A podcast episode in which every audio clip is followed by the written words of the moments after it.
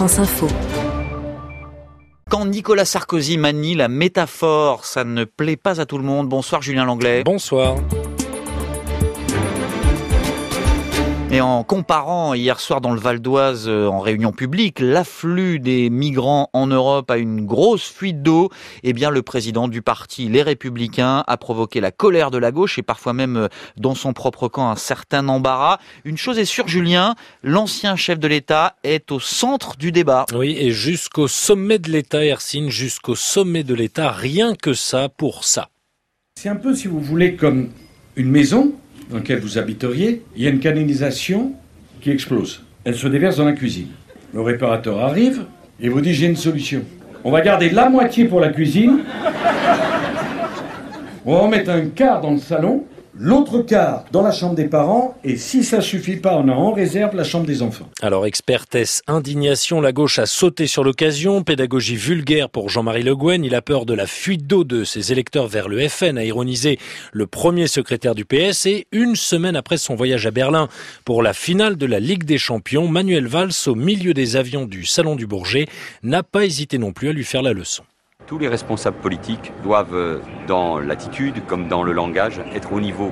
Nous devons être, bien sûr, les uns et les autres, moi le premier, évidemment, euh, exemplaires dans l'attitude, dans les mots que nous utilisons et en faisant en sorte qu'on ne divise pas. L'assaut final est venu de Bratislava où le chef de l'État est en visite officielle. François Hollande a réagi à cette métaphore de Nicolas Sarkozy. Quand il s'agit de personnes, d'êtres humains, quand il y a des sujets aussi graves, je crois que ça vaut pour tout le monde.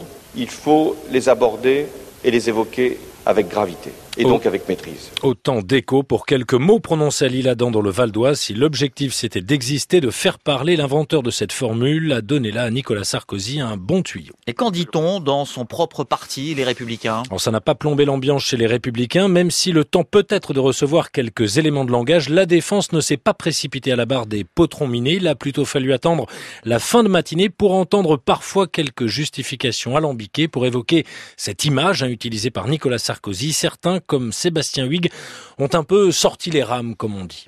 Je rappelle qu'il y a une expression courante qui s'appelle euh, l'ouverture des vannes de l'immigration, et donc je ne vois pas ce qu'il y a de choquant là-dedans. Je dénie à personne notre droit de pouvoir débattre. La gauche n'a pas le monopole euh, de la réflexion ou du débat. Voilà, ce n'est pas du niveau de l'ancien chef de l'État, ce sont tout de même désolés à mots couverts plusieurs élus des Républicains, plus critiques au centre. Yves Gégaud, l'ancien ministre de Nicolas Sarkozy, a appelé ce dernier à élever le débat.